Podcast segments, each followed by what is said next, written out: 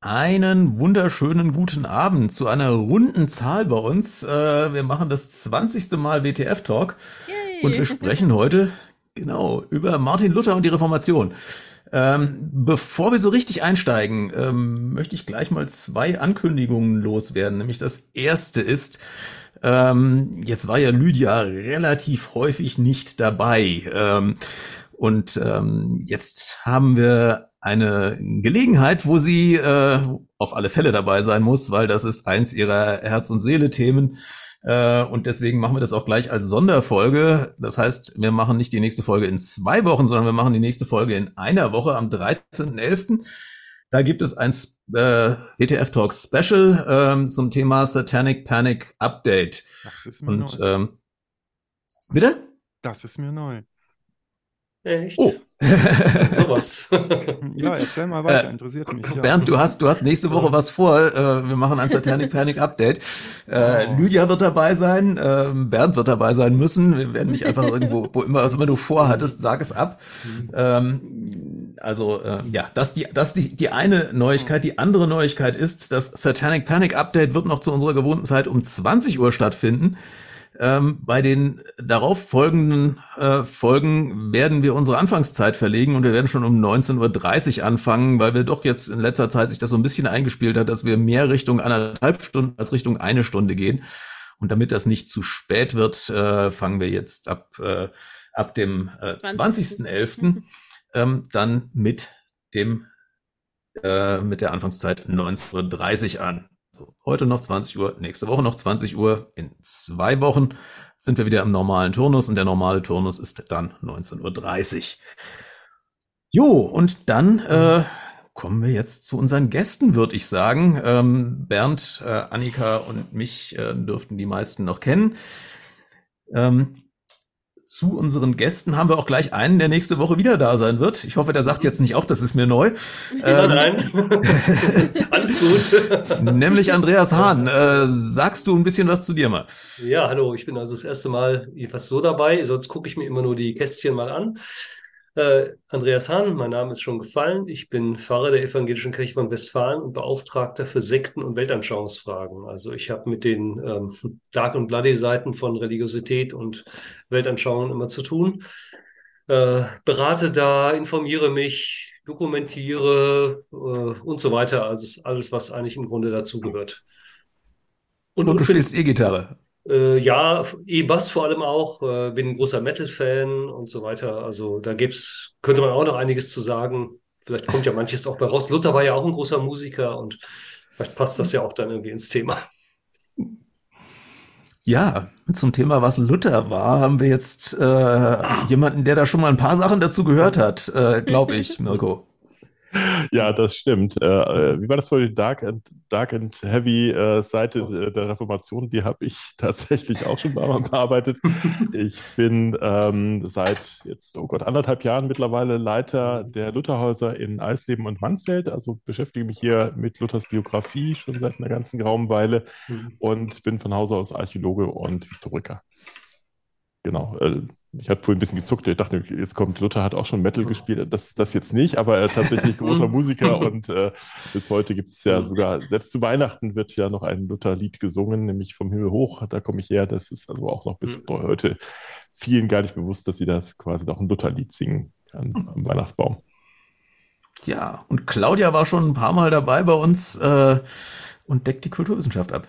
Genau, also ich bin immer noch Kulturwissenschaftlerin. Äh, Hat sich nicht geändert. Jetzt. Was ich, glaube ich, schon mehrfach erklärt habe, habe irgendwie immer einen Sonderauftrag, ein lustiges Wort zu sagen, was keiner kennt und dann nachher alle weiter benutzen. Mal gucken, was es diesmal ist. Ne? Vielleicht ja, viel gebraucht, vielleicht auch was anderes. Ja. Und Claudia, du bist im, genau. im, im Hotel heute, äh, deswegen mit etwas schwankender äh, Internetkonnektivität und wir hoffen, dass äh, du uns äh, erhalten bleibst und dass die Aussetzer sich nur aufs Bild und nicht auf den Ton äh, erstrecken. Aber ja, Ähm, zum, zum Anfang weg äh, so eine Sache, die mir, äh, wo du mich verblüfft hast vor äh, äh, einiger Zeit, Mirko.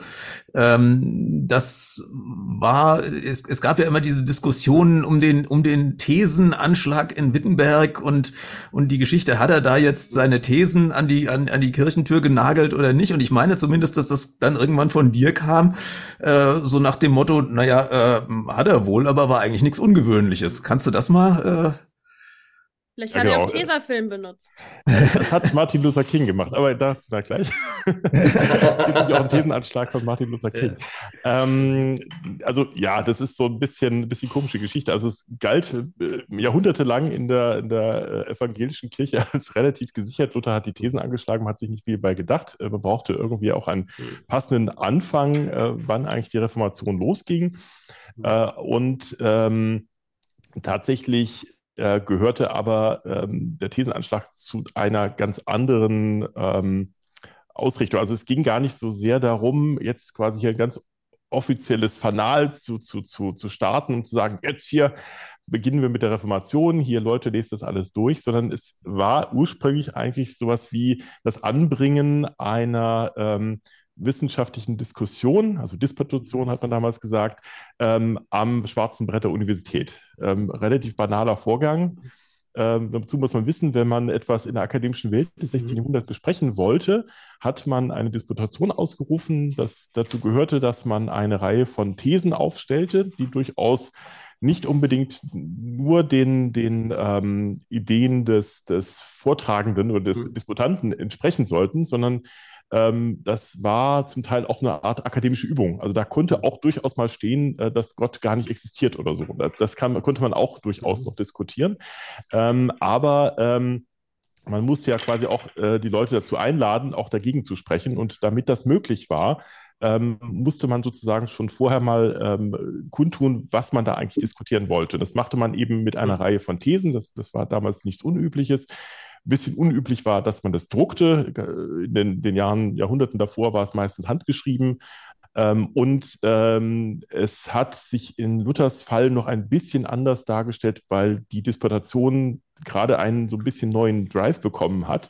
Früher war es so, dass Disputationen vor allem auch ähm, innerakademisch zur, hm. zur Prüfungsleistung dazugehörten. Also wenn man einen Doktorgrad erreichen wollte, musste man eine Disputation ablegen. Das ist heute auch nicht ganz unehrlich, wenn man heute hm. promoviert kriegt man ja nochmal ähm, eine, einen mündlichen Vortrag, den man, den man halten muss. Und da muss man auch sozusagen nochmal seine, seine äh, verteidigen, heißt es ja da, eine Verteidigung. Mhm. Das ist im Prinzip daraus erwachsen. Und äh, Luther hat aber ähm, so einen kleinen Kniff gesagt, er, er, wollte tatsächlich dieses Thema des Ablasses in, in der katholischen Kirche, damals gab es ja nur die katholische Kirche, ähm, zu äh, diskutieren unter gleichrangigen Wissenschaftlern äh, und wollte das Ganze aber ein bisschen außerhalb auch seiner eigenen ähm, ja, seine eigene Blase machen. Er wollte deswegen äh, Leute noch dazu einladen an anderen Universitäten. Das tat er brieflich, also schickte auch die Thesen mhm. rum. Ähm, das wissen wir deswegen, weil er das auch ähm, an seinen Dienstag gemacht hat, nämlich Albrecht von Brandenburg. Das war der Bischof, mhm. der für seinen, seinen Bereich zuständig war, also quasi sein, sein Vorgesetzter. Und das hat er am 31.10.1517 getan. Deswegen wissen wir ganz sicher, das hat, er hat er an diesem Zeitpunkt eingeladen. Was wir nicht wissen ganz genau ist, sind die Thesen wirklich auch in Wittenberg angeschlagen worden? Gab es diese Disputation wirklich? Wollte Luther wirklich so eine Disputation vor Ort haben? Wir gehen aber mittlerweile so nach der Sichtung, äh, die wir dann 2018 mal gemacht haben, war ein bisschen spät dran, aber wir kamen 2017 wegen einer Ausstellung nicht dazu, uns da wirklich intensiv mit zu beschäftigen. Deswegen war es ein bisschen Nachklapp. Aber wir haben uns nochmal die ganzen äh, Quellen dazu angeguckt, äh, mein Kollege Hasselhorn und ich, und sind eigentlich zu der Meinung gekommen, spricht mehr dafür, dass es auch passiert ist, ähm, dass Luther die Thesen anbringen hat lassen, muss man vielleicht sagen. Äh, und zwar nicht nur an einer Stelle, sondern an gleich in drei äh, Stellen, nämlich an den Hauptkirchen in Wittenberg, weil da sozusagen sich auch die Studenten und die Professoren tummelten. Und das gehörte ganz normal zu den Regularien der, der Universität. Dass es dann nicht dazu gekommen ist, weil wahrscheinlich die Thesen doch zu brisant waren, als sich das mhm. die Leute sich dran getraut haben, das steht auf einem anderen Blatt. Und auch die Frage, wie wichtig ist es, ob, ob die Thesen angeschlagen worden sind oder nicht. Das wurde heiß diskutiert 2017 und danach. Aber äh, es ändert natürlich nichts daran, dass die Reformation stattgefunden hat, ob, ob sie da angeschlagen worden sind oder nicht. Aber man brauchte letztlich aber in den späteren Jahren irgendwo einen Anfang. Man, man, man braucht, wenn man quasi eine große Geschichte erzählt, muss es einen Anfang geben und der muss spektakulär sein. Deswegen ähm, ist äh, die Gründung von Rom äh, mit Romulus und Remus äh, so, so geschrieben worden, wie sie geschrieben worden. Deswegen sind viele Städtegründungen ganz, ganz, äh, ganz fantastisch, wie sie dann stattgefunden haben. Deswegen brauchte die Reformation auch einen Anfangspunkt. Ein Schöpfungsmythos sozusagen. Ein Schöpfungsmythos letztlich, genau. Und äh, der ist natürlich, der sieht natürlich stark aus im Nachgang. Ne? Da läuft jetzt so ein kleiner Mönch an die Tür und schlägt da mit Wut in Brand die Nägel in die, das Holz. Ganze 95. Er war halt auch kein, er war halt kein kleiner Mönch. Er war ein Professor der Bibelwissenschaft Wissenschaften. Also der war schon ein, hatte schon ein gewisses Standing. Der hat es wahrscheinlich auch nicht selber angeschlagen, äh, weil äh, da gab es Leute dafür, auch damals schon. Da hast du dann, dann eben dein Pedell losgeschickt, der ist also quasi ein Hausmeister. Und ähm, wahrscheinlich wurde es auch nicht angenagelt, sondern angeklebt, aber das tut jetzt nichts zur Sache. Ähm, aber es spricht vieles dafür, dass Luther zu dieser Disputation aufgerufen hat. Es kam nur halt keiner. Das hat Luther später auch geschrieben. Das hat, er hat Arena gerufen, aber leider sei keiner gekommen dass aber das Ganze natürlich eine Eigendynamik entwickelt hat, die Luther nicht vorausgesehen hat, mhm. vermutlich nicht vorausgesehen hat, mhm. ähm, äh, ist dadurch entstanden, dass eben diese Thesen ohne sein Wissen vervielfältigt, vervielfältigt wurden, dann auch in Deutsch nochmal übersetzt wurden und äh, ähm, so dass Luther irgendwann gezwungen war, im, im, nächsten Jahr, Frühjahr nächsten Jahres zu sagen, okay, pass mal auf, das ist mir zu sehr auseinandergegangen. Ich muss das Ganze nochmal äh, klein und richtig stellen und hat das Ganze auf Deutsch in kurzen Form ähm, im Sermon von Ablass und Gnade, das ist so ein kleines äh, Leporello sozusagen, ein kleines Heftchen, ähm, zusammengestellt, damit die Leute sozusagen seinen Standpunkt besser verstehen, weil er sagt, das, das, das Thesenpapier versteht keiner, außer den Theologen, mhm. den Fachleuten. Ich muss das nochmal für die Leute zusammenfassen. Und das war sozusagen auch äh, das, wo, wo die Thesen Luthers und seine Ideen erstmal richtig in die Welt gekommen sind, wo, wo man plötzlich aufgehorcht hat, sagt, das ist ja offenbar alles irgendwie ein bisschen anders, als die uns das immer erzählt haben. Das hat ja echt Kraft. Und da, da ging es eigentlich richtig los. Und ist natürlich auch wichtig, weil Luther eben seine Thesen zunächst mal auf Latein ge geschrieben hat. Das verstand ja keiner. Das verstanden die Fachleute. Äh, und die, ähm, die einfache Bevölkerung kriegte dann nachher dieses deutsche, diesen Sermon, auch noch geschrieben worden wie ein Predigt, sodass man das auch wirklich vorlesen konnte und verstehen konnte, für die es nicht lesen und schreibensmächtig waren. Da ging es richtig los. Das habe ich ganz viel geredet. Mirko ist nicht zu bremsen. Man merkt, du bist voll drin. Ich fand es aber nur spannend, dass man sozusagen diesen großen Akt der Rebellion hat von diesem Typen, der da diese, diese Thesen annagelt und hinterher stellt man fest, nee, das da aufzuhängen war völlig, das, das hat man halt so gemacht, ja. Ja, das ist wie wenn Adorno Andreas, seine erste Vorlesung an, an, an die, an die, an die, äh, die Pinnwand gepinnt hätte und gesagt hätte, das ja. ist jetzt der Anfang ja. der neuen Philosophie. Genau. Ja, nee. Andreas, wie ist, wie ist denn die, die, die, die, die Rolle äh, davon, also was, was bedeutet es eigentlich heute noch für die, für die evangelische Kirche, so im Zeitalter von Ökumene und sowas, so dieses, mhm. dieses Protestieren und dieses. Wie meinte das Protestieren? Also naja, so die das das, das, das, ja, das protestantische. Äh okay. Mhm. mhm. Naja, es hat sich ja dadurch schon eine ganze Menge erstmal entwickelt, ja. Also ich, ich wäre heute nicht verheiratet oder wäre vielleicht kein Pastor. Ich weiß es nicht. Eins von beiden geht halt nur. Es hat sich ja dadurch eine ganze Menge entwickelt.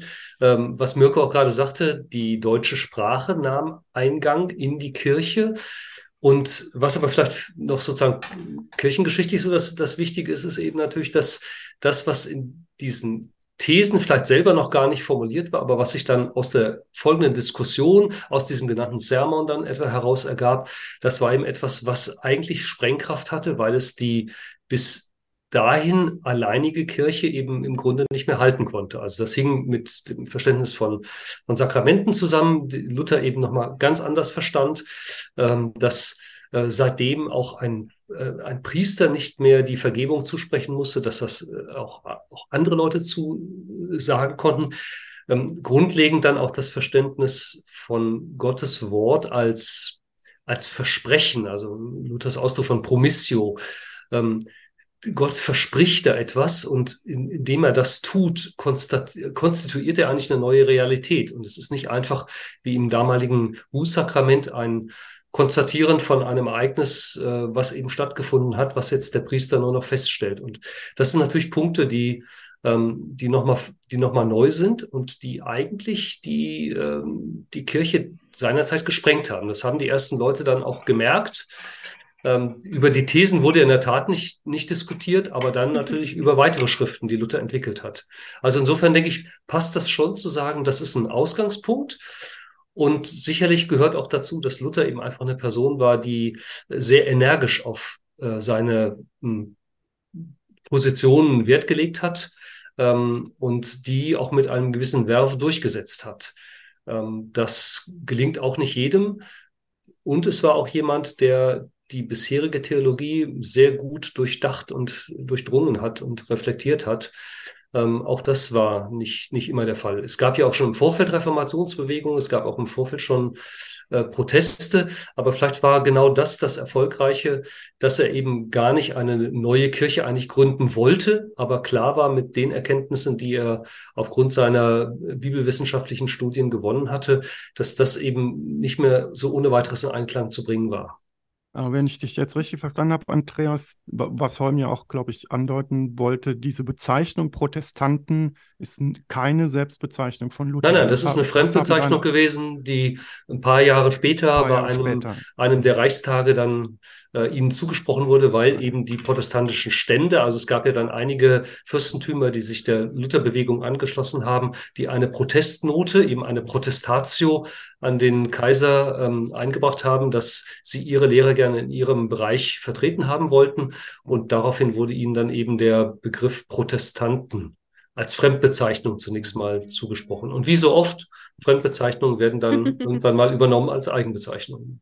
Also war es Luther nicht bewusst, dass er eine neue Glaubensrichtung, eine neue, äh, auch Kriege auslöst und so weiter und so fort. Also es war ihm also gar nicht der, bewusst. In der Anfangszeit wohl kaum. Also weil, wenn man auch sieht, an wen zum Beispiel auch Schriften dann gerichtet äh, sind, äh, die dann zum Teil an den Papst gerichtet sind und er immer der Meinung war, also zum Beispiel bei dem Ablasshandel, wenn der Papst wüsste, was hier eigentlich bei uns in der Nähe von Wittenberg in Mitteldeutschland passiert, dann würde er da selber einschreiten. Also der Meinung war er da einfach und mhm. meinte, er müsste im Grunde aufklären ähm, und hier einige Dinge zurechtrücken. Dass ja, das, reformieren eben. Ja, eben reformieren, genau. genau. Stimmt dem Wort, ja. Ja, und damit auch zurückführen eigentlich zu dem, was Kirche seiner Meinung nach eigentlich ausmachte. Mhm. Und das gab zunächst mal dann eben äh, kriegerische Auseinander, bis hin zu kriegerischen Auseinandersetzungen in der Tat. Aber Claudia, wie ist denn, wie, wie ist denn der, der, der Einfluss auf die Lebenswirklichkeit eigentlich von den, von den Menschen gewesen? Also an welcher Stelle äh, merkt man, dass, dass, äh, dass da wirklich was unterschiedlich ist?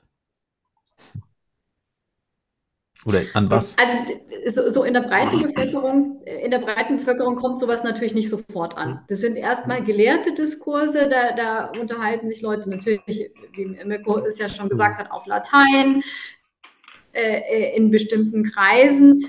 Das interessiert praktisch die ganze, ganz breite Bevölkerung überhaupt nicht. Die machen weiter ihren Job, die gehen aufs Feld, äh, äh, die äh, freuen sich über ihre Heiligen. Wenn sie Zahnschmerzen haben, gehen sie zur heiligen Apollonia. Wenn sie Kopfweh haben, zu Johannes dem Täufer und so weiter und alles ist gut.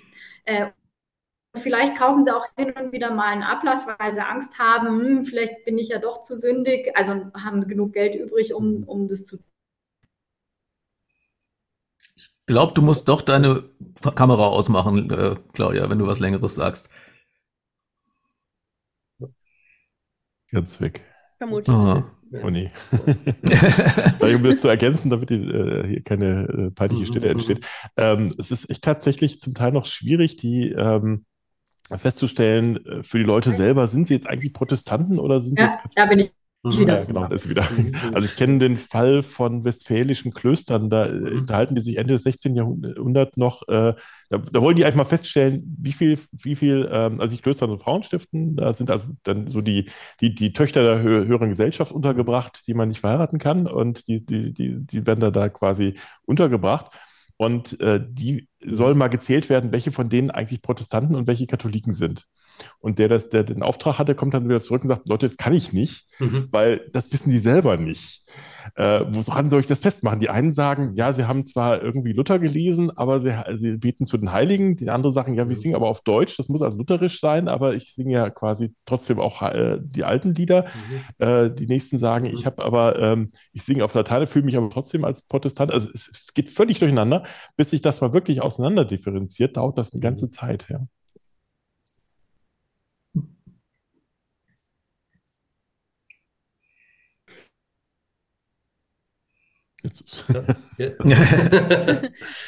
ja, sah aus, als ob Claudia etwas sagen möchte, aber ich glaube, die Verbindung ist nicht ja, so gut. Ähm, ich habe jetzt noch eine, ähm, ich weiß gar nicht, ob das ein Mythos ist, aber mir wurde in der Schule früher gesagt, dass Martin Luther auch die deutsche Sprache äh, total beeinflusst hat wegen seiner Bibelübersetzung. Stimmt mhm. das denn, Andreas oder Mirko? Mhm. Ich glaube, glaub, das kann man so sagen. Also es gab durchaus auch schon so regionale Übersetzungen in Mundart. Äh, Mundart Deutsch. Luther hat dann die sächsische Kanzleisprache gewählt. Das war eben eine sehr verbreitete Sprache. Ähm, und äh, ich habe auch so den Eindruck, so von dem, was man, was man hört und, und wie es gewirkt hat, dass er eben sehr genau geschaut hat, was sind eigentlich so ähm, Bilder, Beschreibungen, Redewendungen, die die Menschen kennen und die fließen dann eben mit ein. Ja, ähm, das führt dann manchmal eben auch dazu, dass man bestimmte Bilder, die man eigentlich biblisch hat, die aus dem vorderen Orient stammen, dann eben einfach in was äh, zentraleuropäisches übersetzt werden. Ähm, und es prägt natürlich auch dann. Also es gibt natürlich eine ganze Reihe von Sprichwörtern, die wir in der Lutherbibel finden. Ähm, von daher kann man sagen, hat natürlich die Sprache enorm eigentlich geprägt.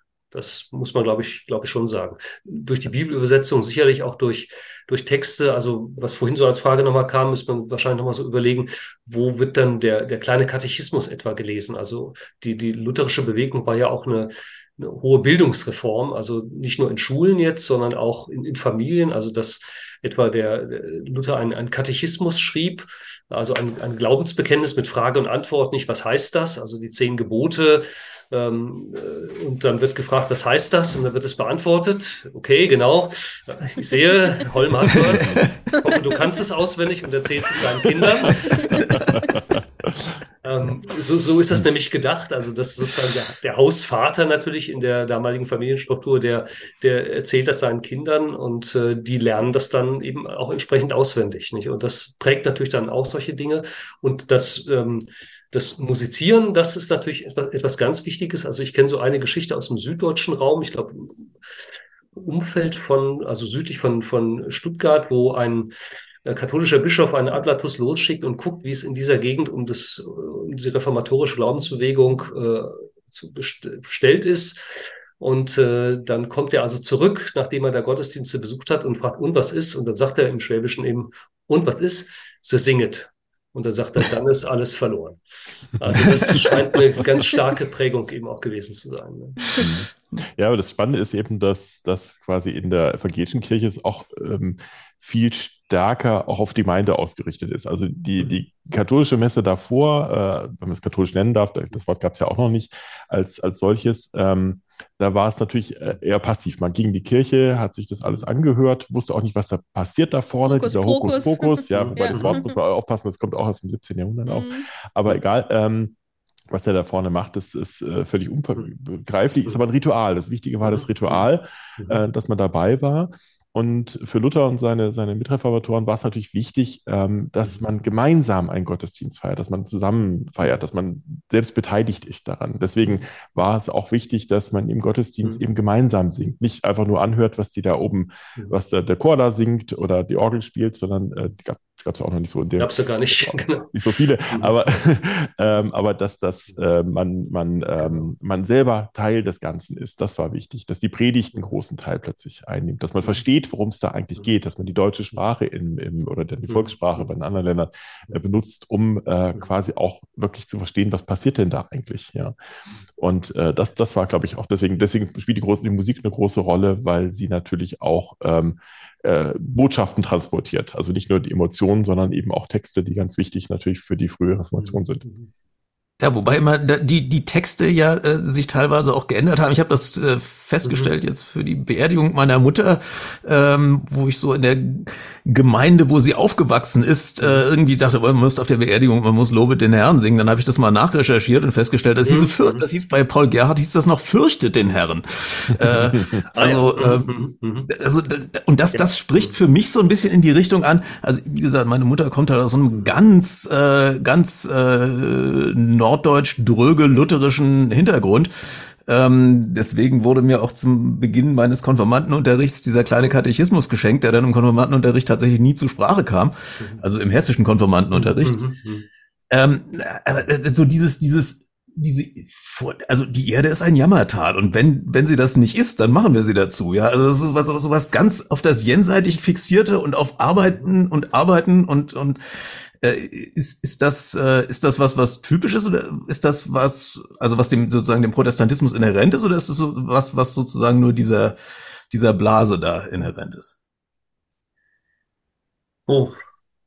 Also Luther selber war ja nun doch ein sehr weltzugewandter Mensch, nicht? Der äh, nicht nur geheiratet hat, der gerne Bier trinkt. Seine Frau war eine Kleinunternehmerin im Grunde, die da also ein riesiges ein riesiges Haus zu managen hatte mit Angestellten, mit Produktion und so weiter.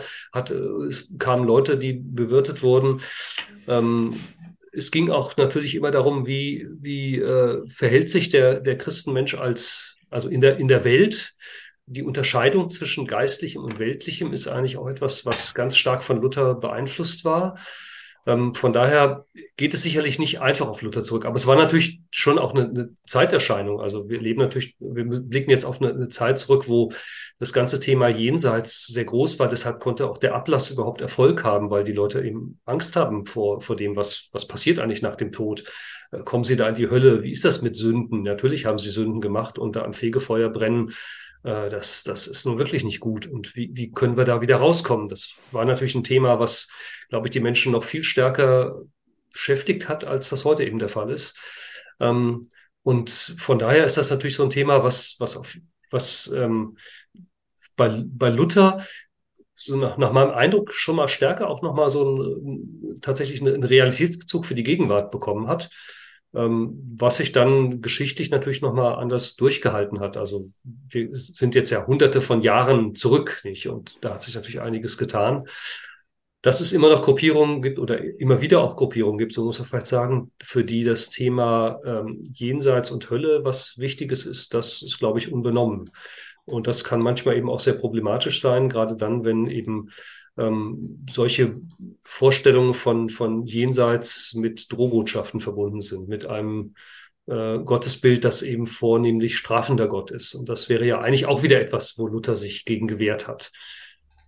Ja, also von daher würde ich mal sagen, es, es, gibt, es gibt sicherlich beides. Ähm, natürlich ist das Thema ähm, des Jenseits im, im christlichen Glauben überall mit verankert. Das ist keine, keine einfache Diesseits-Lebensregel, kein, kein Coaching-Unternehmen für ein, ein, gutes, glückliches Leben. Ähm, aber die Fokussierung allein auf diese Fragestellung, die scheint mir dann doch sehr speziell zu sein. ich habe ja manchmal mit solchen Gruppierungen auch dann äh, dienstlich, beruflich zu tun. Hm. Aber man, man hat ja schon so diese, diese Wahrnehmung zumindest, dass im, im Katholischen irgendwie mehr gefeiert wird, oder? Das hört sich nach Claudia an. Ja. Ist mehr Lametta. Ja, ja. Mehr Lametta. also, Am besten stellst du deine Kamera aus, Claudia. Also ganz falsch ist es nicht. Hm. Äh, ja, mache ich, mache ich. Dann klappt es vielleicht. Ja. Also das ist nicht ganz falsch, dass im Katholischen mehr gefeiert wird. Ja. wir haben halt so viele Heilige, die feiern. Also wir. Ne? Hm. Äh, da gibt es halt so viele Dinge, die man dann feiern könnte. Ne? Ja, ist so, würde ich, würde ich immer sagen. Ja. Also, äh.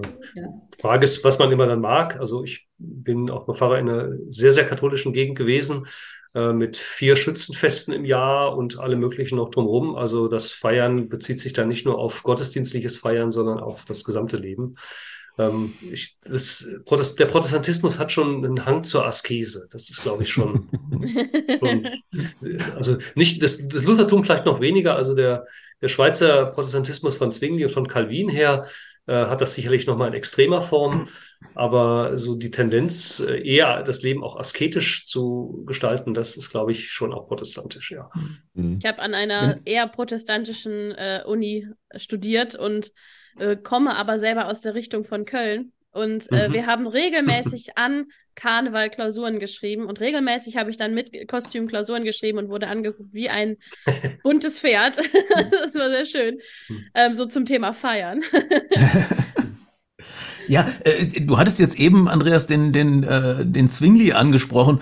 Ähm, wie ist denn, wenn wir das, den, den, das Thema äh, Martin Luther und die Reformation haben, wie ist denn der Stellenwert von Luther im Verhältnis zu anderen Reformatoren, die es ja in dem Zeitraum doch einige gab?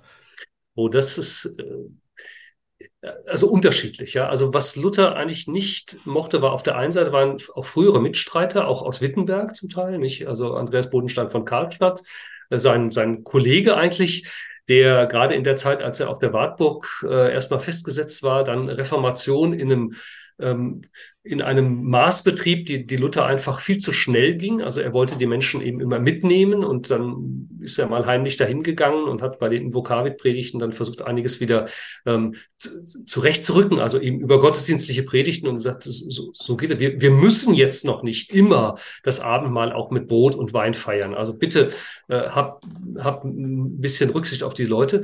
Ähm, die zwinglische, äh, zwinglianische Revolution, also in, in der Schweiz, ist natürlich von Luther schon auch beeinflusst.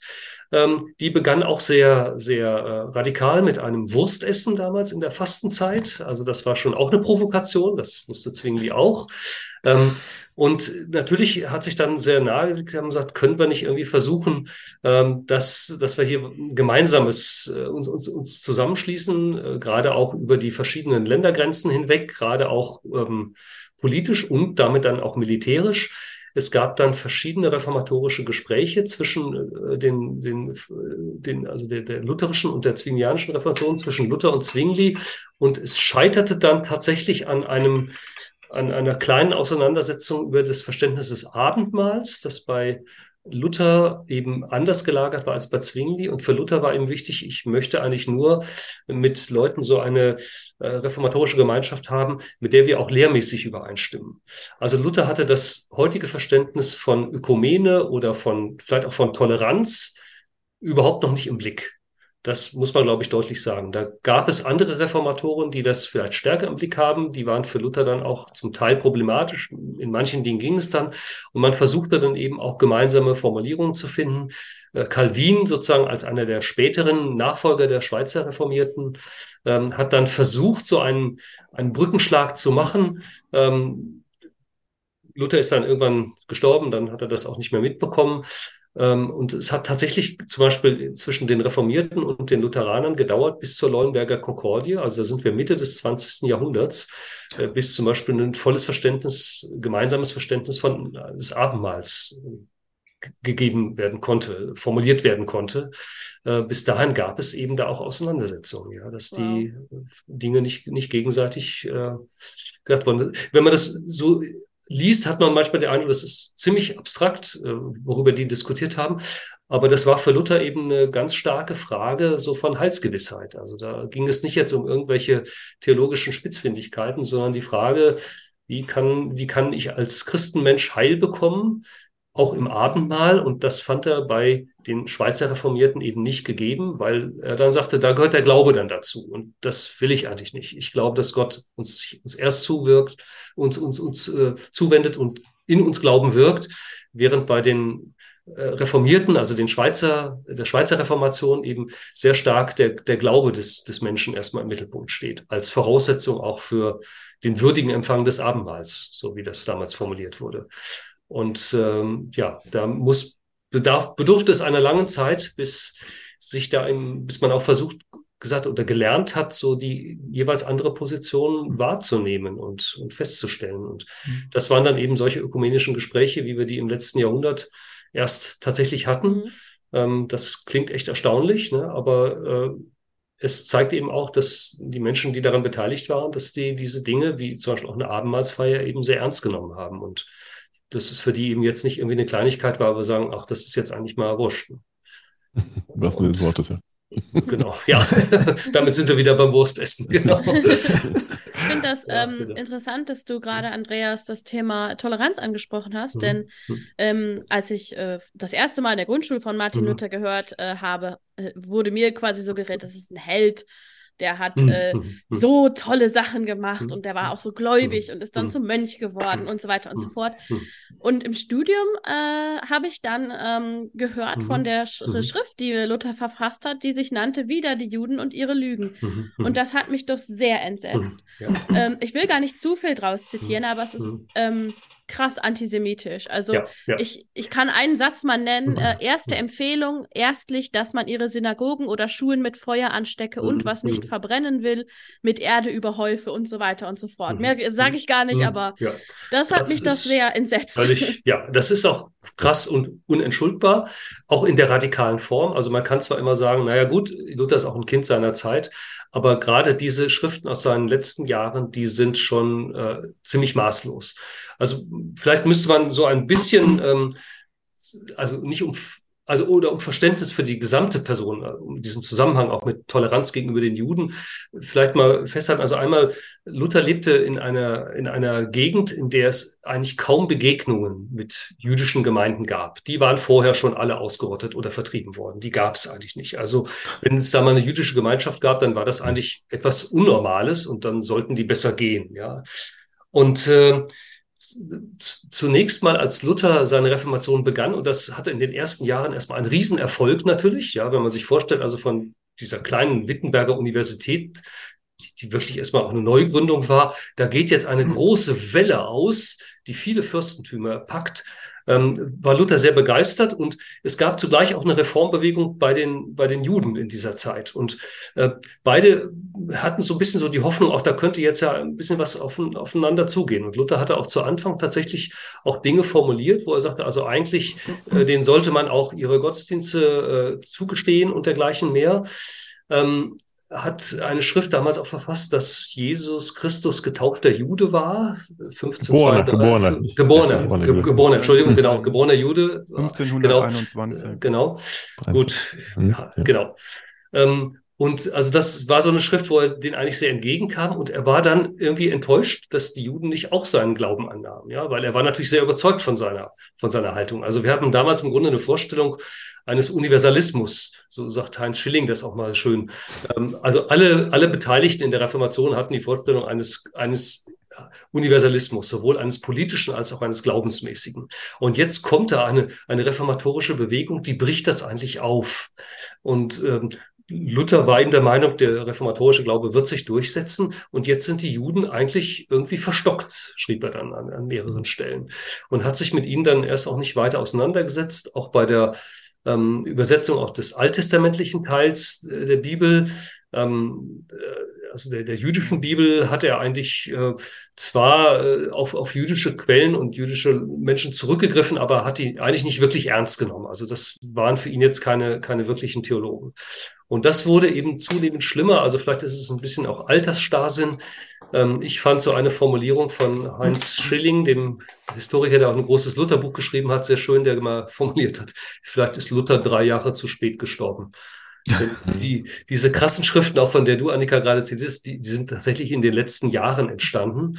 Ähm, und selbst da, so in diesen, diesen letzten Wochen, Monaten, ähm, merkt man noch, dass Luther auch in einer Welt lebte, in der also ein, ein totaler ähm, Judenhass so vorlag. Also äh, beschreibt man, zum Beispiel schreibt er an seine Frau, als er auf Reisen ist, das muss so in den letzten Lebensmonaten gewesen sein, da ist er an einer Jude, so bei vertriebenen Juden vorbeigekommen und die und ist anschließend erkältet gewesen, ja, und dann sagt er, du, Käthe, würdest wahrscheinlich sagen, das ist der Pesthauch der Juden, mit dem sie mich angehaucht hätten.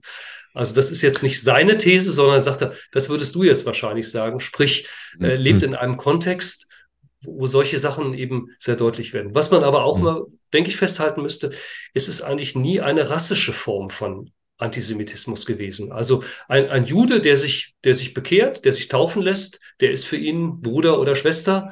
Ähm, da gibt's nichts. Nicht? Also das ist vielleicht nochmal so ein Punkt, den man zumindest mhm. mit berücksichtigen soll. Das Wobei, wenn man auf, auf Michael Blume ne? zurückgreift, dieses ganze Konzept dieses rassischen, äh, dieses des mhm. Rassismus äh, ent, entsteht ja eigentlich erst etwa gleichzeitig mit der Reformation oder danach. Also ja, ja, äh, müssen wir gucken. Ich meine, die Judenverfolgung gab es natürlich schon vor, also lange im Mittelalter nicht. Da fängt mhm. das ja schon ziemlich mit, mit Pogromen an mhm. und, und und viele Stereotypen, die es gibt, die entstehen ja auch gerade in dieser Zeit nicht. Mhm. Also die kindesentführenden, bluttrinkenden Juden ähm, und so weiter. Nicht? Mit Geld und so weiter, ja. Und mit, mit Geld, nicht? Mhm. Äh, waren natürlich auch so Punkte, die, die damit eine Rolle spielten. Also, dass sie keine anderen Berufe ausüben durften, dass sie nicht ins Zünfte durften und sich dann eben mit, mit Geld eben, äh, man muss sich ja irgendwie über Wasser halten. Und waren sie auch sehr gebildet. Und das führt natürlich auch nochmal dazu, dass es auch Neid äh, vorruft und dergleichen. Also, mhm.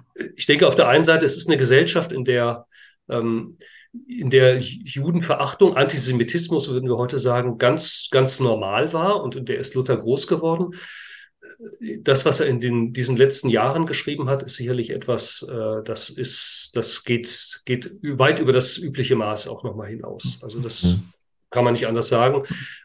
In den Kirchen setzt man sich ja auch mit diesen Dingen, in den lutherischen Kirchen auch auseinander. Nicht, dass man sagt, also das geht nicht. Nur denke ich, man darf ihn jetzt darauf auch nicht reduzieren also weder auf den Helden, äh, der er nicht war, wohl auch nie sein wollte, ähm, auch, aber auch nicht auf den, äh, der von Toleranz eben so gar nichts wissen wollte. Im Geschichtsunterricht würde man, würde man wahrscheinlich fragen, Held oder Schurke.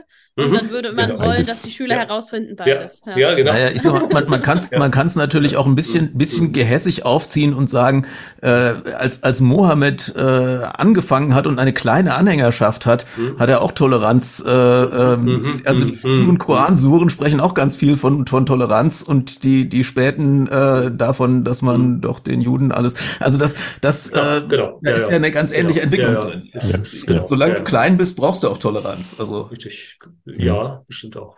Mhm. Ja.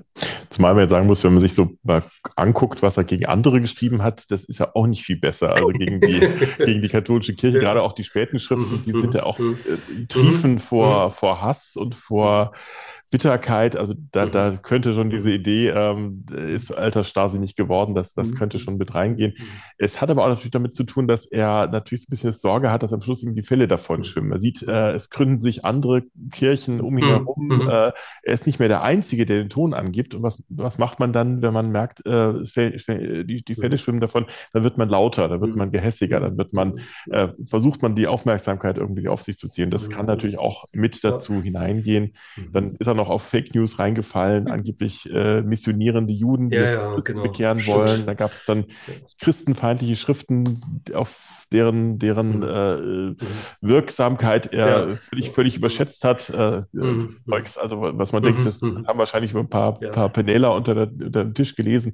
Da hat er gedacht, das ist so die, das ist so das Zeug, was, was die alle lesen. Da, werden, da wird Maria verunglimpft und sowas. Also das ganz, ganz schlimme Sachen, die äh, er dann da äh, postuliert hat, dass das alle glauben würden.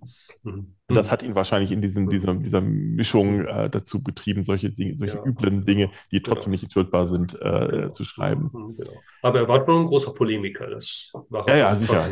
Das war natürlich auch ein, ja, Zum Beispiel eine... sich vor den Bauern äh, distanziert, ähm, mhm, ja. nachdem dann ja. die Bauernkriege mhm. äh, ausbrachen. Mhm, also, genau. Genau. Ich glaube, das ist so was was Mirko gerade sagte, nicht, dass ihm die Fälle davonschwimmen, der Gestalt, dass er merkt, die äh, seine reformatorischen Ideen, die werden hier in einer Weise umgesetzt, die eigentlich die Ausbreitung des Evangeliums äh, gefährden, ja. Und äh, nachdem er vorweg eigentlich immer von Freiheit eines Christenmenschen geschrieben hat, ähm, und auch eine klare Unterscheidung äh, zwischen geistlichem und weltlichem äh, postuliert hat, sah er dann doch die Notwendigkeit geben, hier müssten eben die Fürsten einschreiten. Und das hat er mit sehr drastischen Worten zunächst mal gemacht, hat das dann auch wieder zurückgenommen, aber da war das Kind schon in den Brunnen gefallen.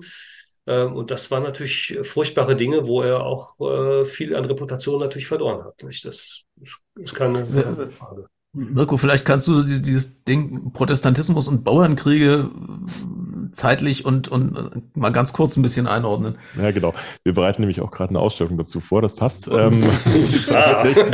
Zwar nicht abgesprochen. Mai eröffnet, ja. nicht abgesprochen. Okay, ja. ähm, tatsächlich, ja, ja. Äh, ist natürlich, ähm, also die Kurzfassung ist, Luther äh, äh, ähm, schlägt sich da auf die Seiten der Fürsten, weil er die weltliche Ordnung im, im Wanken sieht. Die, die Bauern haben äh, Luthers Schrift natürlich auch eifrig rezipiert ähm, äh, und lasen von der Freiheit eines Christenmenschen, die sie sehr wörtlich ausgelegt mhm. haben. Ähm, dass, dass eben äh, man eben gegenüber der Obrigkeit kein Gehorsam schuldig sei. Luther meint das aber äh, nicht im, im weltlichen Sinne, sondern nur im geistigen Sinne. Sprich, also ähm, wenn der, der Fürst einer falschen Konfession angehört, wenn er nicht äh, an die Rechtmäßigkeit des Evangeliums glaubt, was auch immer, äh, dann ist man sozusagen zu, ähm, zu Protest ermächtigt, aber äh, mhm. quasi nur ohne Waffengewalt, also auch das, das betont Luther schon vorher, äh, und eben äh, nur was, was sozusagen das Geistige angeht, der, der Christ ist trotzdem weiterhin untertan der Obrigkeit, auch, auch einer tyrannischen Obrigkeit. Äh, und das haben die Bauern wahrscheinlich vielleicht auch bewusst missverstanden, äh, wollten das auch anders lesen und haben dann das als, als äh, Aufforderung gesehen, ähm, gegen vermeintliches oder auch vielleicht echtes Unrecht ja, äh, vorzugehen. Viel, viel Unrecht gab es definitiv. Mhm. Vieles davon würden wir heute, glaube ich, äh, also kommt immer auf die Region an. Also die, die, äh, die gerade mhm. seine, seine sächsischen Bauern um ja. ihn herum äh, haben zwar gegen die Leibeigenschaft protestiert, aber die gab es gar nicht mehr dort.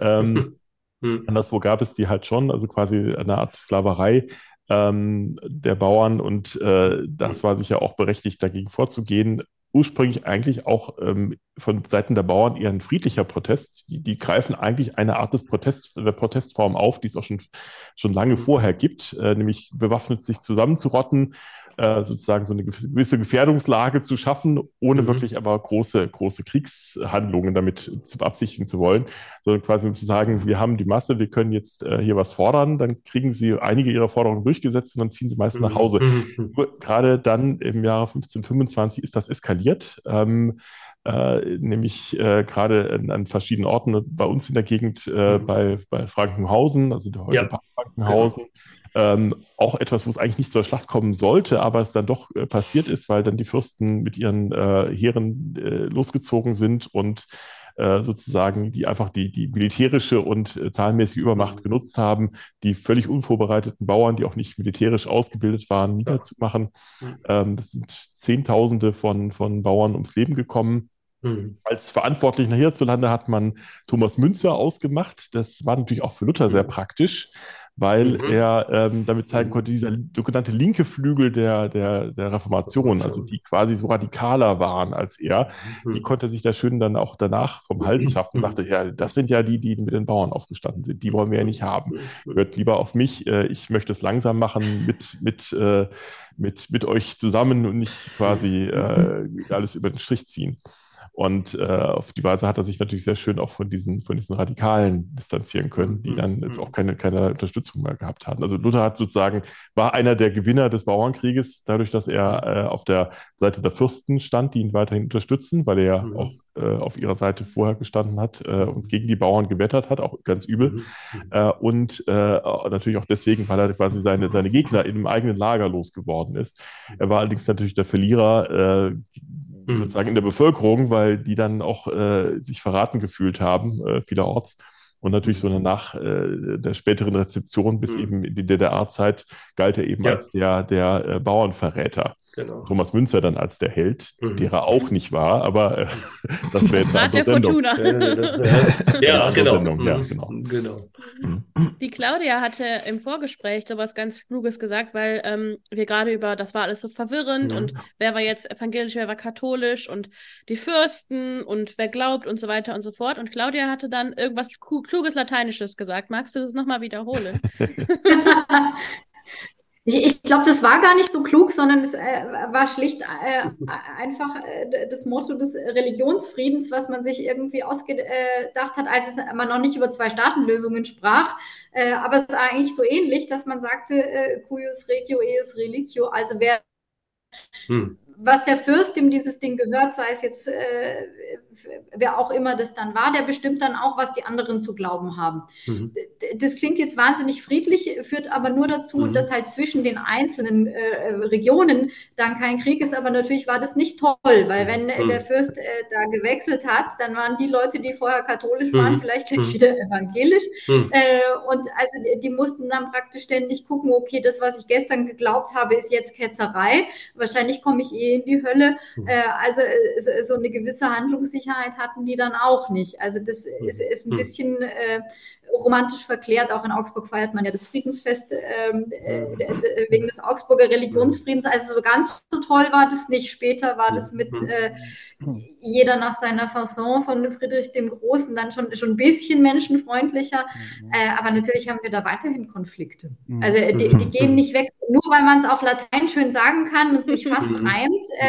Äh, ja, ähm, ist, ist es noch nicht unbedingt äh, äh, dann in der Lebensrealität einfacher für die mhm. Leute. Ne? Bernd startet seinen Motor. Kurz, ich darf das ganz kurz präzisieren, weil es auch das Einzige ist, was ich beitragen kann, weil Claudia jetzt das, das Stichwort Augsburg äh, genannt hat. Ja, ich merkte, Satz, wie du dich hinsetztest. Ja, genau, erstmal aufrichten und oh, ich, äh, ja. Der Satz, den Claudia gerade zitiert hat, stammt in der Tat vom Augsburger Religionsfrieden von 1555. Mhm. Also Luther mhm. hat hier in Augsburg eine größere Rolle gespielt. Also da ist das beschlossen mhm. worden, 1555, was Claudia gerade gesagt hat. Dann ähm, hat sie allerdings ein bisschen verkürzt, das würde ich gerne noch ergänzen. Ähm, das eigentliche Augsburger Friedensfest geht nicht auf 1555, mhm. auf den Religionsfrieden zurück, sondern es ist dann genau das passiert, was Claudia gesagt hat. Es gab ja danach den Dreißigjährigen Krieg und da mhm. wurden diese Reformen sukzessive wieder zurückgefahren und alles war wieder in, in Aufruhr.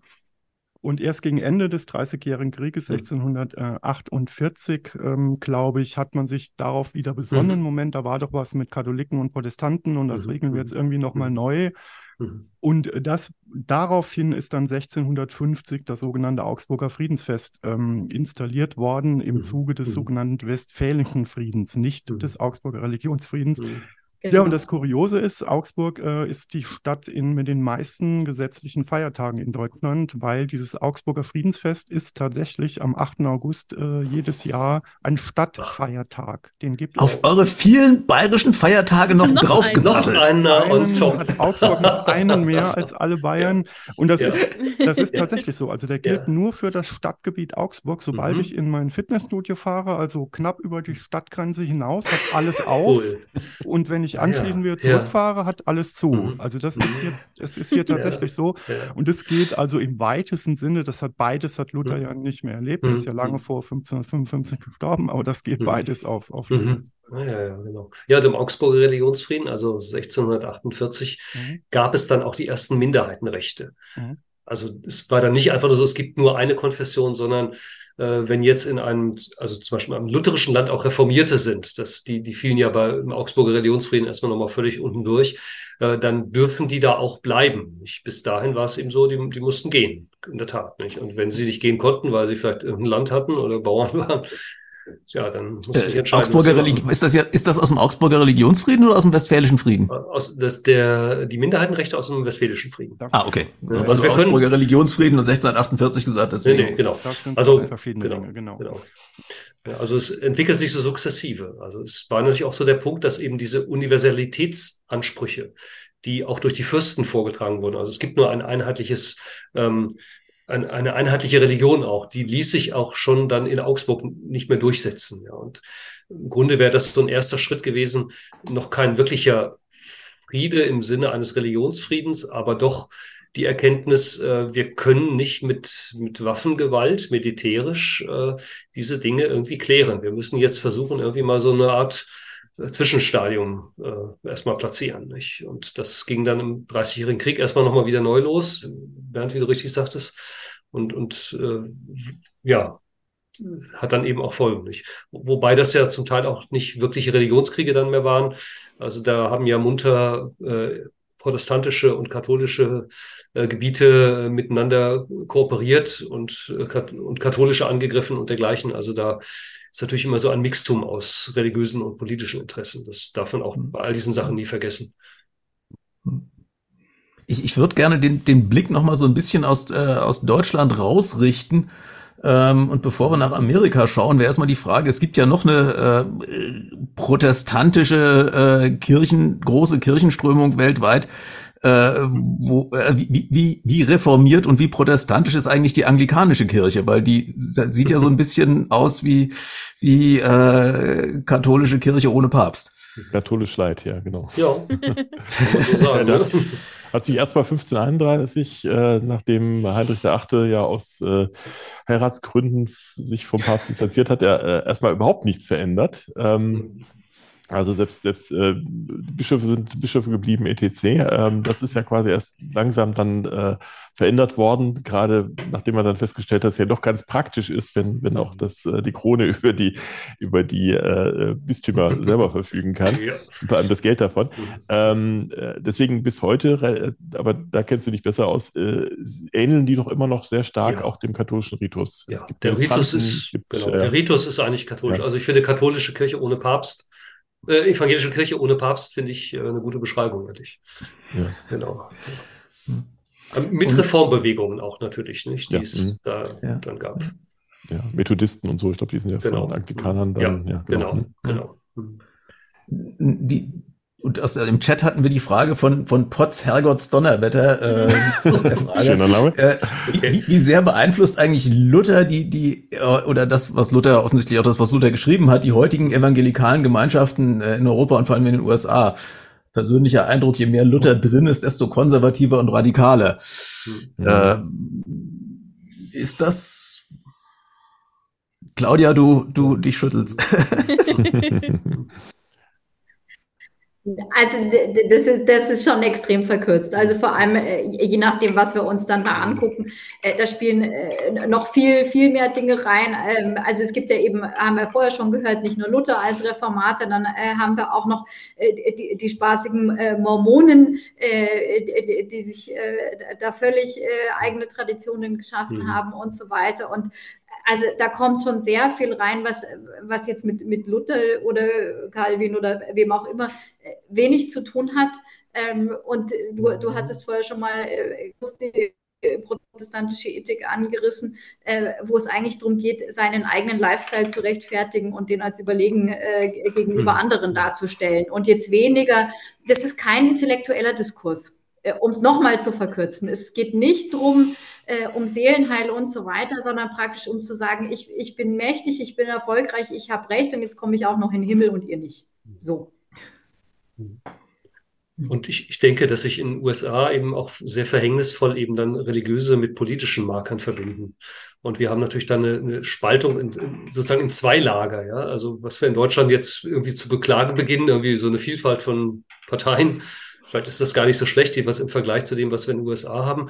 Und wenn man dann feststellt, dass es eben so ein, ein konservatives, evangelikales, weißes, muss man ja auch dazu sagen, Christentum gibt, das sich eben auf eine politische Seite ganz deutlich schlägt, ähm, und die politischen Spannungen zunehmen, durch Trump natürlich nochmal unglaublich angeheizt äh, worden sind, dann haben wir da eine Situation, wo, glaube ich, ganz viele Faktoren mit eine Rolle spielen, von denen Luther selber, glaube ich, relativ, relativ gering ist, ja.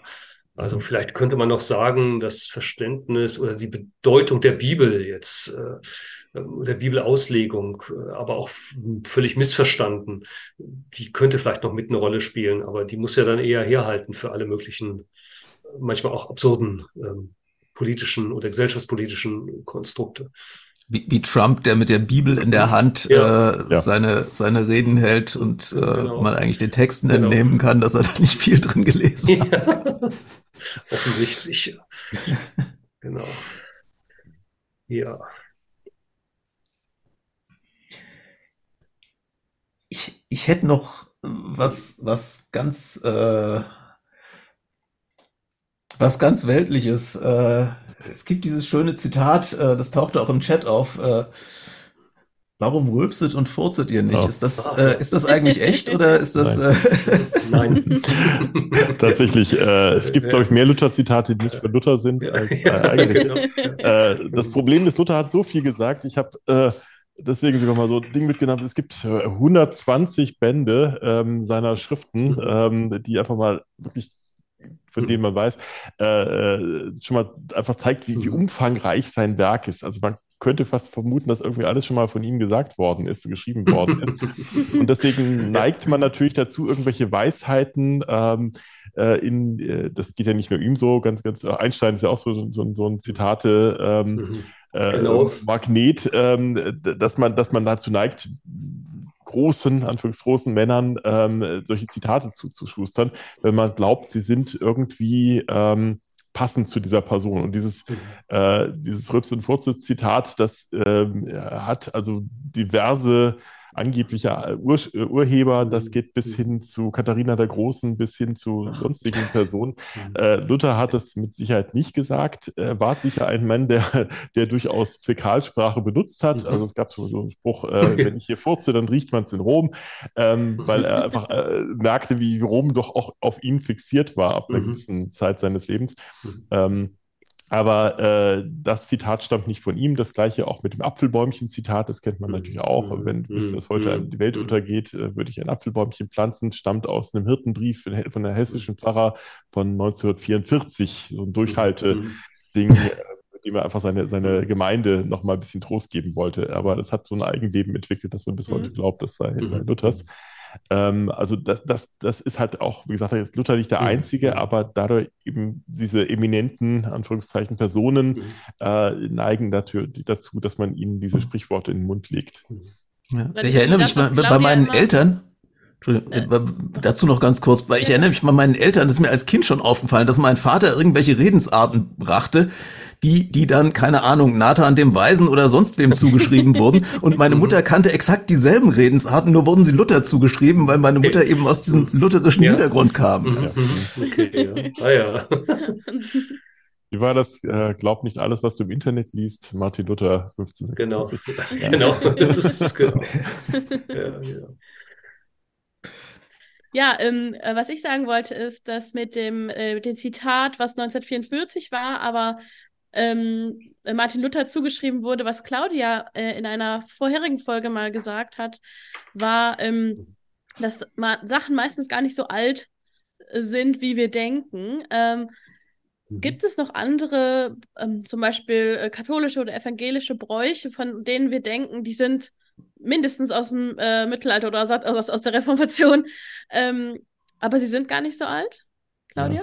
Ja, achso, Claudia, ja. Viele, viele, also kannst ja gleich, Mirko, dir fällt da wahrscheinlich auch äh, gleich noch was ein. Also äh, sind ja äh, jetzt schon äh, praktisch mit, mit, mit Martin und so weiter und äh, Allerheiligen fällt ja praktisch schon die Vorweihnachtszeit an. Also ganz viele Dinge zu Weihnachten, da denkt man, die müssen super uralt katholisch sein das Christkind ist äh, eine, eine, protestantische äh, Tradition, also das ist äh, kein, keine katholische Erfindung. Der Adventskranz ist, ist eine evangelische Tradition, mhm. keine katholische. Und so gibt es etliche Dinge, die dazu geschrieben werden. Äh, ja, hast du recht, einer Standardsprüche von Kulturwissenschaftlern ist, es ist nicht so alt, wie sie denken. Ähm, und eine äh, lustige Sache, die, die einem immer wieder vorkommt, also im 19. Jahrhundert war es ähm, wahnsinnig schick, äh, Luthers Ehering zu tragen. Also den gab es als Replik, äh, aber als eine Replik mhm. von nix, weil man wusste ja gar nicht, wie der aussah. Äh, also wenn der überhaupt mhm. irgendwie ne, äh, was getragen hat, aber der war ganz mhm. spezifisch und mhm. diese Luthers Eheringe und die wurden dann verkauft, also als Andenken und so weiter. Natürlich jetzt nicht in katholischen Gegenden. Wie sah das Ding aus? Hier ein homöopathischer Ring. Kannst du googeln. kannst du googeln, ne? genau, also wie der echte aussah, weiß ich nicht. Ne? Weiß Mirko vielleicht besser. Ähm, aber Luthers Ehering wurde dann natürlich als Erbstück dann weitervererbt vererbt und mhm. äh, alle heiligen Zeiten tauchte dann jemand bei einem Antiquitätenhändler auf oder bei Kunst und Kreppel und hat gesagt, ich habe wirklich Luthers Ehering und da auch mhm. bei Museen, Mirko kommt, wahrscheinlich kommt da auch alle paar Naslang einer an und sagt, ich habe wirklich aber hier Luthers Ehering mhm. und der muss Millionen wert sein und will den im Museum verchecken und dann sagt man ihnen, der ist eigentlich überhaupt nichts wert, aber es ist lustig, dass sie einen haben. Ja. Ja. Mhm. Ich muss dir ein bisschen widersprechen, es gibt tatsächlich einen Ring, der relativ äh, sicher äh, mhm zumindest aus der Zeit stammt, dem, dem man Luther mhm. zuspricht. Der liegt in Leipzig im Stadtmuseum. Ähm, das ist aber nicht der, Ring, nicht der Ring Luthers, sondern es ist tatsächlich der von Katharina von Bora, ähm, mhm. der äh, wohl zur Hochzeit geschenkt worden sei. Da spricht zumindest einiges dafür, dass der mhm. echt ist. Er taucht auch relativ früh schon äh, in, den, in den Quellen auf. Und da gibt es eine lustige Besonderheit, der hat nämlich, wie du schon sagst, der auch öfters mal die Besitzer gewechselt. Und einer der Besitzer des 19. Jahrhunderts, ähm, ein äh, Katholik, wollte den ähm, spenden, er wollte den, dem, dem, deutschen Kaiser verkaufen mit der Bitte, ähm, mit dem Geld doch bitte den, den Kölner Dom weiterbauen zu lassen. äh, und hatte dann die Idee, ähm, dass auf diese Weise die katholischen und die evangelischen Christen doch in Liebe zusammengebunden würden, so wie mit dem Ring. Schöne Gedan schöner Gedanke. Schön, Hat ja. leider nicht geklappt. Aber das, das, Stück ist dann irgendwann mal nach Leipzig gekommen und auch der mhm. Kölner Dom ist fertig mhm. geworden. Ja. Mhm. Äh, noch Ergänzung von dem Anfang, äh, was du gesagt hast, Claudia, der Weihnachtsbaum, auf den bin ich gleich gekommen, ja, genau. ähm, der natürlich auch keine Erfindung Luthers ist, auch wenn man das immer wieder mal liest, muss ich jedes Jahr, glaube ich, zu Weihnachten äh, in der Presse wieder neu, neu erklären, mhm. dass das nicht so ist. Der taucht im 19. Jahrhundert aber ganz häufig im äh, Kontext mit Lutherbildern auf, weil Luthers ähm, äh, äh, ja, Familie und sein, sein Haus so als Inbegriff mhm. ähm, des protestantischen Ideals mhm. gilt.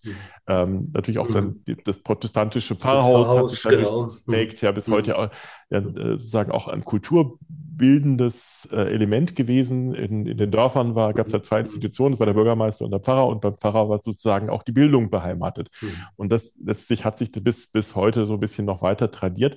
Und deswegen hat man Luther natürlich dann auch so mit diesem Begriff der Heimlichkeit, dann sieht man dann, mit, also mit Heimlichkeit, meine ich, äh, umgeben, dass man also da in der Stube saß. Luther klampft dann an seiner Laute, mhm. umgeben von seinen Kindern. Ähm, also genau. ein, ein sehr schönes, süßes Bild, hat aber so nicht stattgefunden, weil es diesen Weihnachtsbaum damals noch nicht gab. Das, das ist gerade erst, äh, mhm. äh, erst im 19. Jahrhundert sind diese mhm. Weihnachtsbäume überhaupt in bürgerlichen ähm, mhm. Haushalten eingezogen. Und darf man oder nicht einen Tannenbaum aufstellen als Protestant?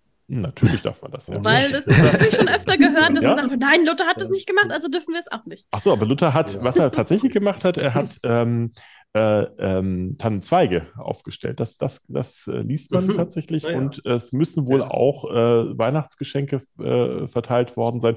Lustigerweise hat Luther mhm. an drei, drei Terminen Geschenke verteilt.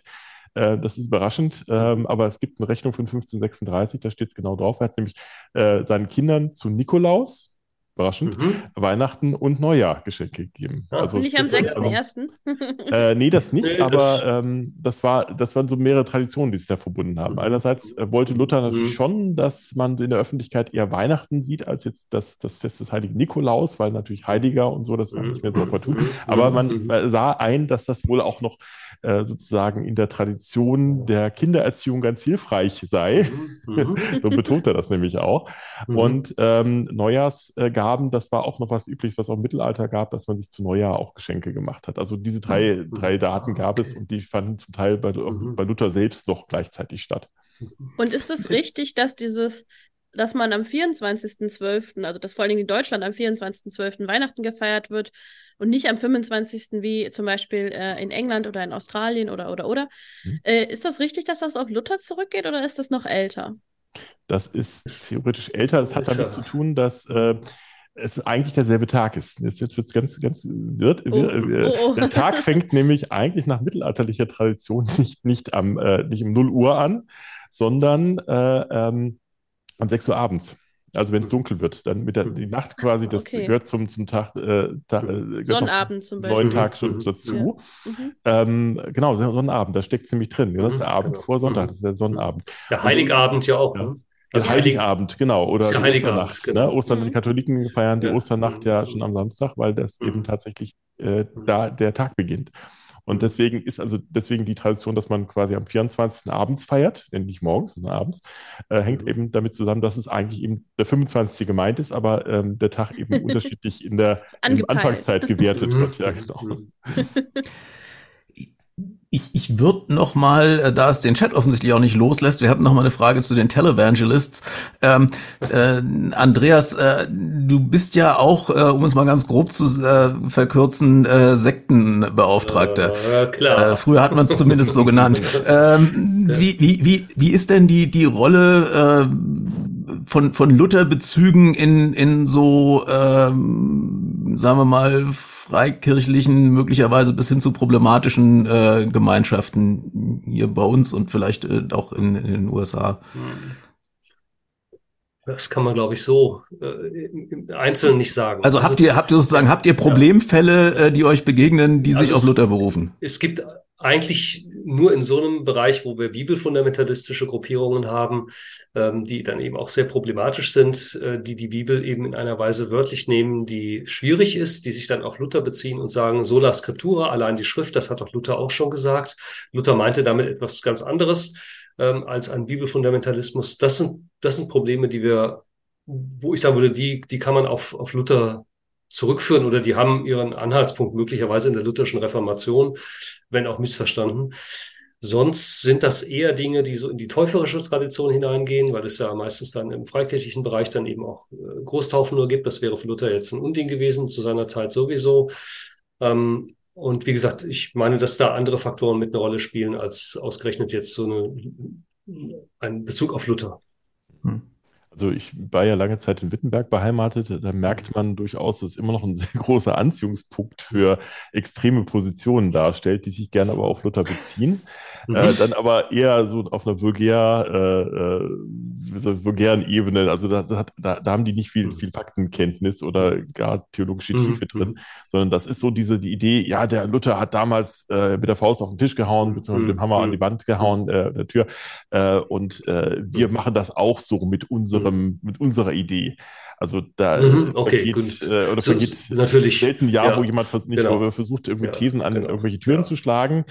Ähm, wir haben da äh, mhm. irgendwelche extrem mhm. evangelikalen Gruppen, die da manchmal auftreten. Wir haben äh, wir haben aber auch so neue germanische Medizinvertreter, die da gerne ähm, auftreten. Mhm, und mhm, Reformation 2.0, mhm. das haben wir jetzt auch gerade erst neu genau, gehabt, irgendwie ja. so eine Querdenker-Richtung. Also das ist äh, eher in diese Richtung, glaube ich, als das jetzt wirklich ein theologischer Bezug auf Luther. Also der Reformationsgedanke, der kommt schon vor, ne? dass man sagt, also ja. wir vollenden jetzt die Reformation oder wir müssen sie nochmal erneuern, weil so, auch unsere Kirchen sind natürlich nicht mehr reformatorisch deswegen müssen wir wieder zurück dahin, zu diesen Quellen dann zu gehen. Und das, das ist ein Punkt, der immer wieder vorkommt. Aber das ist dann eher eben dieser, dieser Reformationsgedanke als solcher, ohne dass man das in irgendeiner Form spezifisch machen könnte. Hm. Ja ein Aspekt, den, der mich auch, äh, mir auch zumindest einigermaßen skurril anmutet, ähm, ist, ich war mal auf der Wartburg in diesem Lutherzimmer drin.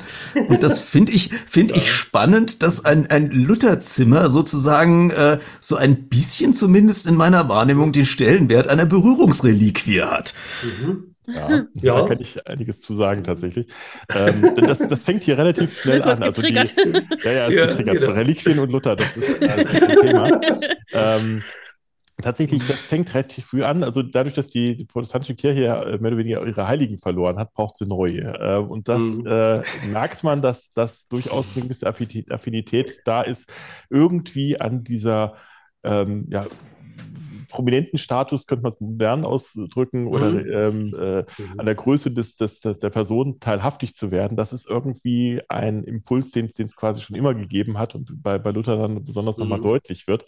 Äh, da geht es los, dass die nach Luthers Tod anfangen, äh, Splitter von den Türen und von den Möbeln zu schneiden, äh, weil sie glauben, dass das lässt sie nochmal mhm. an Luther teilhaben, Echt? bis hin zu, äh, dass man sogar glaubte, dass das äh, gegen Zahnweh helfen würde.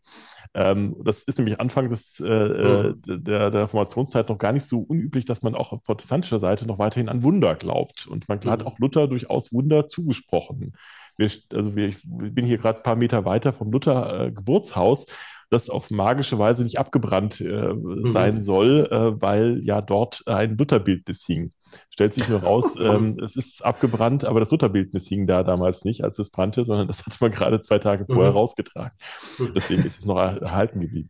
Ähm, also solch, solche Dinge gibt mhm. es durchaus und das ist etwas, was man ja bis heute in prominenten äh, Kult sozusagen ja noch hat, also dass man äh, irgendwie unbedingt mhm. jetzt eine Strähne von von irgendeinem Prominenten haben will oder äh, das Fußballtrikot seines Lieblingsspielers äh, an der Wand hängt, obwohl es mhm. wahrscheinlich äh, für den Bruchteil des Preises, den man da im Internet bezahlt hat, äh, auch im Versandhandel gegeben hätte.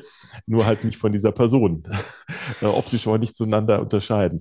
Also die, diese, diese Reliquien-Kult, äh, den gibt es tatsächlich. der, der nimmt dann zum Teil wirklich auch sehr extreme mhm. Züge an. Äh, in der Wartburg mhm. war es ja dieser Thiesen, Tintenklecks, besser gesagt, mhm. äh, der äh, daher rühren sollte, dass Luther ja dort äh, mit der Tinte auf den Teufel geworfen hat, mhm. stellt sich raus, ähm, der Teufel hat zuerst geworfen und das hat dann Wittenberg getan, nämlich die älteste Quelle, die ich dann ausfindig machen konnte, äh, aus dem äh, schon Ende des 16. Jahrhunderts. Ähm, da berichtet nämlich ein Student, der äh, zufällig in Wittenberg ist, dass er sich diese, ja. diese Sage hat erzählen Richtig, lassen. Genau. Da taucht mhm. sie 100 Jahre vor der mhm. Wartburg mhm. auf. Und da ist es mhm. der Teufel, der angeblich geworfen hat. Und mhm. hat sich dann geduckt und dann war der Tintenklecks an der Wand. Ähm, der wurde auch in Wittenberg immer wieder erneuert. Mhm. Einer der letzten, der sie noch gesehen hat, war wohl Peter der Große, der auch damals äh, sich angeguckt hatte und dann äh, gemeint hatte, naja, mag sein, aber die Tinte ist feucht. Ja, aber der wird ja auch, der wird auch regelmäßig erneuert auf der Wartburg. Ja, auf der Wartburg nicht mehr. Das hat auch, ja, so, ja. auch, auch so ein oh. Mythos, der ganz interessant ist, der sich bis heute hält, dass der Tintenflex, dass, dass, Leute ihn noch gesehen haben wollen. Das wird ein bisschen mhm. schwierig, weil es den schon seit, seit 150 Jahren nicht mehr gibt. Also das müssen sehr alte Leute sein, die das berichten. Ähm, also auch äh, da gibt es ihn nicht mehr. Beides rührt wahrscheinlich daher, dass, dass es in der Nähe der, des Ofens war und dass da einfach ein mhm. Rußfleck an der Wand war. Also, da ist ein Fleck dann. Ah ja. Hm. ja. Okay. Hm. Hast ja auch gut Ruß oh. und Teufel und so, das hätte ja auch dann. genau. Das kriegen wir dann nächste Woche nicht mit der Satanic Panic. Das ist eine schöne Überleitung. Luther glaubt übrigens auch stark an Teufel, also die Präsenz des Teufels Klar. war für ihn da. Mhm. Ähm, äh, auch, äh, ich habe gerade auch am 31.10. gerade was äh, beim MDR noch dazu erzählt. Luther glaubte auch an Geister, mhm. aber hat sie komplett oh. umgedeutet. Oh. Für ihn war es eben nicht mehr die, die umgehenden Seelen, äh, der Verstorbenen, sondern es waren Dämonen, die nur die Gestalt der, der Menschen angenommen haben, die, die sie angeblich mhm. verkörpern. Also für Luther ist die Welt voller Teufel äh, mhm. und er glaubt da wirklich auch fest dran, dass es die wirklich gibt ähm, und dass die auch mhm. sein Leben beeinflussen. Er hat nur keine Angst davor, weil er sagt, durch mhm. meinen Glauben bin ich einfach stark, mhm. äh, die, die können mir nichts anhaben. Richtig. Aber das hat ja auch schon so ein bisschen was von, von mit dem Kreuz in der Hand auf die Vampire losgehen oder sowas. Also so dieses, dieses, den, der Glaube als, als Schutz gegen, gegen böse Mächte äh, ist da ja auch ein wiederkehrendes ja. Thema. Luther hat auch einen Exorzismus durchgeführt. Also das ist, äh, weiß man auch nicht. Äh, also die meisten wissen das auch nicht. Äh, es gibt aber tatsächlich mindestens zwei Fälle, wo er das gemacht hat. Der allerdings nicht so schön wie im Hollywood wahrscheinlich gewesen ist, sondern der hat dann einfach ein Gebet gesprochen in der Hoffnung, mhm. dass der Dämonen aus dem befallenen Mädchen, es waren wohl zwei Mädchen, äh, ausgetrieben würde. Leider wissen wir bei beiden Fällen nicht, ob es gewirkt hat wahrscheinlich nicht. Mhm. Ähm, aber äh, sowas ist Luther nicht fremd. Also der ist, mhm. äh, man hält den immer für so einen aufgeklärten Geist, aber man sieht ja an, an ganz vielen Stellen, dass es eben nicht ist. Der steckt, in dem steckt halt eben noch sehr viel Mittelalter und sehr viel äh, Aberglaube seiner Zeit. Das ist nichts Ungewöhnliches und wahrscheinlich auch nichts, was andere seiner Zeit nicht auch mhm. gedacht und gemacht hätten. Ja. Ja, ich glaube, ich glaube, das ist so ein bisschen auch ein, auch ein, auch ein schönes Fazit zu vielen kritischen Dingen, die hier aufgetaucht sind. In Luther steckt noch sehr viel Mittelalter. Ja, ähm, das, klar. Ähm, hm. Ja. Äh, eine Frage aus dem, aus dem Chat kam noch, äh, die so ein bisschen vom Thema, ganz, ganz, ganz mal, aber wir, wir müssen eh zum Schluss kommen, ganz, ganz kleines bisschen vom Thema weggeht. Andreas, hast du da einen Elch auf dem Schrank? Ja, Moment. Jetzt ist die Frage, ist das ein SWR 3 Elch? Ich glaube. Oder ist das ein Ikea Elch? Boah, ist ganz schön groß. das ist ein Ikea Elch, glaube ich. Ist, ist in der Tat ein Elch im, im Zimmer. Der der stammt noch von meiner Tochter, den hat sie mal gewonnen und ah, der liegt ah. da halt auf dem Schrank. Ich, ich wollte auch schon darauf zu sprechen kommen, weil mir auch schon zugespielt wurde, dass es um dieses Thema irgendwie im Chat auch geht. Aber der hat sonst nichts zu sagen. also, es ist, glaube ich, kein, kein lutherischer Elch. Also, das ist schon Luther sagte damals. ja, sehr schön. Ich, ich bringe ihn, setz, genau. setz, setz, ihn da ruhig nächste Woche wieder hin. Ich glaube, wir werden ja. einen einen lachenden Elch brauchen nächste okay, Woche, ja, ich das Thema einschätzen. Ich äh, fürchte auch. Der Gehörnte, genau. ja. ja, genau, ja. Ein Elch an mir vorübergehen, ja. Genau. Ich, ich setze ihn dann etwas präziser hin. Also. Größten Kritiker der Elche waren früher selber welche. Genau, wir machen dann einen Elchtest. Ne? Jetzt haben wir alle, ich glaube, alle Sprichwörter über Elche durch. Ja, ja, ja, ja. Muss ich mal durch mal nachschlagen, was über Elche geschrieben hat. Genau. Ja. Tja. Ja. Mhm. Ich glaube, wir sind an einem ganz guten äh, Schlusspunkt angelangt. Ja, wenn der Holm schon ähm, weint vor Lachen. tut mir leid, das kommt, das kommt dann bei mir, wenn ich, wenn ich. Äh, wenn du Elche ja. siehst. Lass diesen Elch an mir vorübergehen, hat mir den Rest gegeben, sorry. Äh, ähm, ja, es ist bleibt uns nochmal darauf hinzuweisen, wie gesagt, nicht in zwei Wochen die nächste Folge, sondern nächste Woche die nächste Folge, wieder mit Andreas und zum Thema Satanic Panic, äh, die aktuellen Entwicklungen da. Ich bin mir auch ganz sicher, wir werden den Mirko äh, in absehbarer Zeit wiedersehen. Ich bin mir sogar ziemlich sicher, wann das sein wird, aber ähm, weiß ich das schon? Oder? Nee, nee stimmt nicht, ist noch nicht. Also, äh, ja, wir werden uns bei dir melden. Wir, wir, wir, wir rufen sie an. rufen nicht Sie uns an, Und äh, ansonsten ja, behaltet im Blick in zwei Wochen, also bei der nächsten Folge noch nicht, aber in zwei Wochen alles eine halbe Stunde früher. Da fangen wir um 19.30 Uhr an. Und auch Claudia das, werden wir wieder einladen, natürlich. Und genau, aber Claudia werden wir wieder einladen und da weiß ich sogar schon, wann es sein wird. Äh, das ist auch ein Datum, das äh, heute schon zur Sprache kam und auf das äh, ich, äh, die, glaube ich, die allerwenigsten kommen werden, wenn es ums, Fern äh, ums Ferngespräch, oh Gottes Willen, äh, wenn es um den WTF-Talk geht. Oh, Leute. Der Hall muss, muss schlafen. zu viele Elche. zu viele Elche, definitiv zu viele Elche heute. Von meiner Seite aus, hm? macht es gut, habt ihr noch was? Hm? Nö, hat Spaß gemacht. nächste Woche. genau. Dann, äh, ja, Danke sehen wir uns nächste Woche. ja. Und Danke an das Team im Hintergrund Tschüss. auch. Danke. Ja, Tschüss. Genau. Tschüss. Ja. Tschüss.